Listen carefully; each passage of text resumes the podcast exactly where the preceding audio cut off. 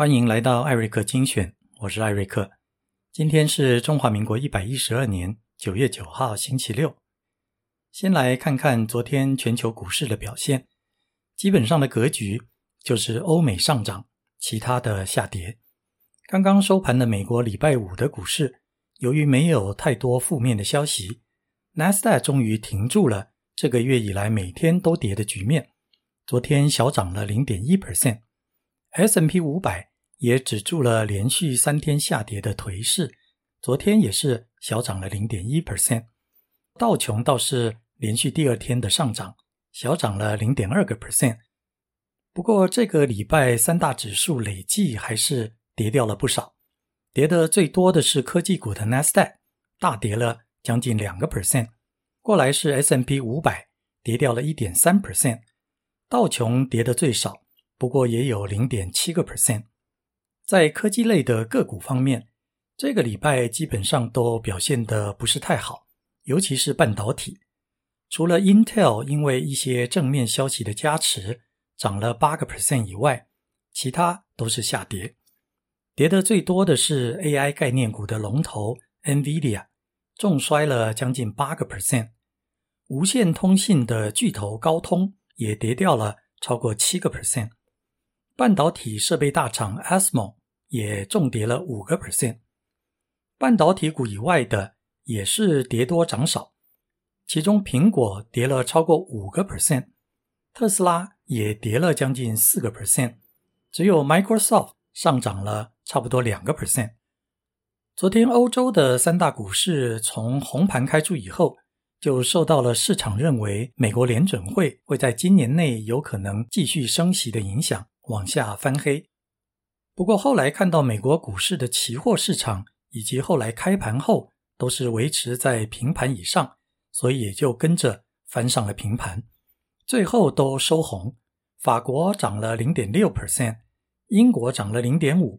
德国也小涨了零点一。累计这个礼拜，法国跌了零点八个 percent，德国跌了零点六个 percent，只有英国的 FTSE。小涨了零点二个 percent，不过整体来说，欧洲的股市表现的还是比美国的好。日本的股市昨天连续第二天下跌，主要还是受到了前天美国半导体股疲弱以及苹果概念股重挫的影响。盘中的跌幅一度超过了四百五十点，收盘的时候也没能够拉回多少，跌了三百八十四点，一点二个 percent。收在三二六零六。昨天香港的股市因为暴雨来袭，休息了一天。上海跟深圳的股市虽然因为大陆的银行为了刺激房屋市场，持续的发布降低利息的消息，影响了人民币的走势，持续的疲软，股市早盘都开低。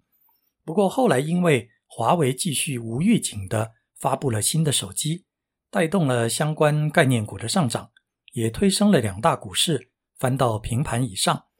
不过最后收盘的时候还是小跌，上海跌了零点二 percent，深圳跌了零点四，成交量合起来还是不到七千亿的人民币。不过这里面有一部分是因为香港的股市昨天没有开门，所以沪港通以及深港通的交易也就挂零。顺便提一下，香港因为受到台风环流的影响。从前天晚上一直下到昨天的暴雨，除了造成许多地方的大淹水以外，目前也已经造成了一个人的死亡，以及超过一百个人的受伤。接下来我们来看一下一些重要的经济数据。首先是日本七月份的进出口贸易，虽然出口陷入了超过两年多以来首次的萎缩，比去年同期少了零点三 percent。不过，因为进口的金额比去年同期大幅衰退了十三点五个 percent，让七月的贸易逆差减少的幅度相当的惊人，从去年七月的一兆四千亿日元掉到了只剩不到八百亿，整整少了九十五个 percent。日本的进出口贸易在过去两年里面只有一个月是顺差，剩下的二十三个月都是进口大于出口的逆差。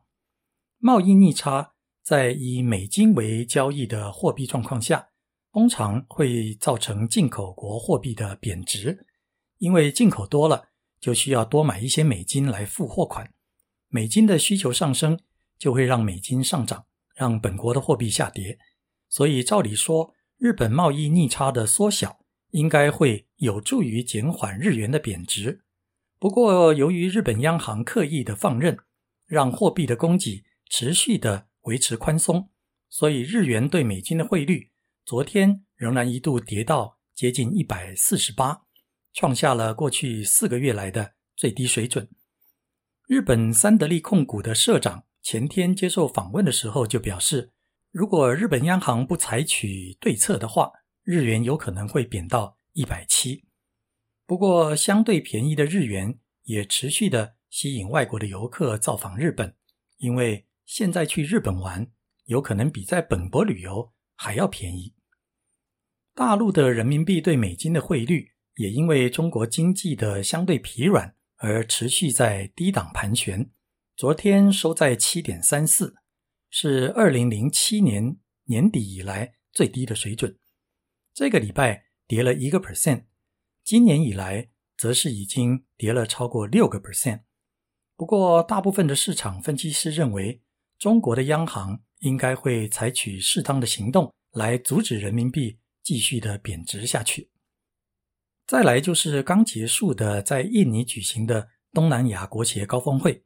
预计这个东南亚的经济体今年的总体 GDP 会持续成长四点五个 percent，虽然比去年的五点六略低，不过还是算不错。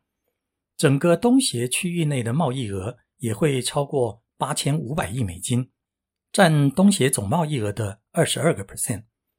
东协包括十个国家，除了在中南半岛上面的七个国家以外，还有印尼、菲律宾以及文莱。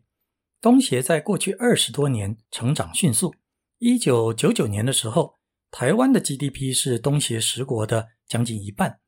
到去年，东协的 GDP 反过来已经是台湾的将近五倍。由于美国领导的去全球化与去风险化。东协未来的经济成长将会非常的可观。不过，再怎么去全球化，也只能到一定的程度而已。我们昨天节目有提到的，美国汽车工人工会要发起的罢工，其实在南半球的澳洲就已经在进行当中了。那就是美国石油大厂雪佛龙 （Chevron） 位于澳洲的天然气工厂，因为薪水跟工作保障等等的谈判没有结果。所以进行了两个礼拜的罢工，这个也影响到了远在欧洲的天然气价格大涨了十个 percent，让欧洲近来稍稍趋缓的通膨压力又再次受到了挑战。接下来我们来看看大陆的汽车市场，上个月倒是恢复了生气，八月的销量比去年同期成长了二点二个 percent，到达一百九十四万辆，也比七月。多了八点五个 percent，其中贡献最大的就是电动车，比去年同期成长了超过三分之一，占总销售量的比例也达到了三十七个 percent。整体的汽车市场今年前八个月则是成长了一点八个 percent，到达了一千三百三十八万辆。在八月份表现最好的就是大幅降价出清库存的特斯拉，总共卖了六万五千辆车。让它在八月中国电动车市场的市占率翻了一倍，到了十三个 percent。昨天节目提到的中国科技龙头腾讯推出了给企业用的 AI 模型，急着加入这一场 AI 大战的还有大陆的蚂蚁集团，昨天也推出了金融领域专用的 AI 模型，并且已经开始测试消费者与专业的应用程序。这个也是由马云所创立的。中国最大的金融科技公司旗下的支付宝，在全世界拥有超过十亿的用户。该公司跨入 AI 的领域，自然也就受到了大家的关注。最后，我们来看一看最近引起了越来越多欧美媒体关注的华为。昨天又是没有预警的发布并开始预售两只新的手机，一只从名称上看起来应该是前几天发布的。Mate 六十 Pro 的进阶版，因为它的名字后面多了一个加号，叫做 Mate 六十 Pro Plus。另外一只应该就是折叠手机 Mate X 三的后继机种，叫做 Mate X 五。这两只新的手机都已经有网红拿到了实机做测试，其中 Pro Plus 相较于 Pro 比较明显的提升是在相机以及无线充电，而折叠机 X 五除了在硬体上的改善以外，根据网红的实测，不连接 WiFi 的状况下，手机本身的下载速度比上一代的 X 三快了足足有十倍之多，达到了惊人的。一 Gbps，也就是每秒传输达到十亿个位元。我个人用的是中华电信的五 G，平时平均的速度大概是这个的一半。华为最近的动作也让不少人开始注意到对苹果手机可能会产生的影响。当然有看好的，也有看坏的。不过已经有华尔街的分析师从 AI 的发展角度看坏苹果未来的前景。认为苹果若是没有在 AI 的领域急起直追的话，世界第一的市值最后会被微软、亚马逊以及谷歌的母公司 Alphabet 超越。苹果昨天的股价结束了两天的大跌，小涨了零点三个 percent。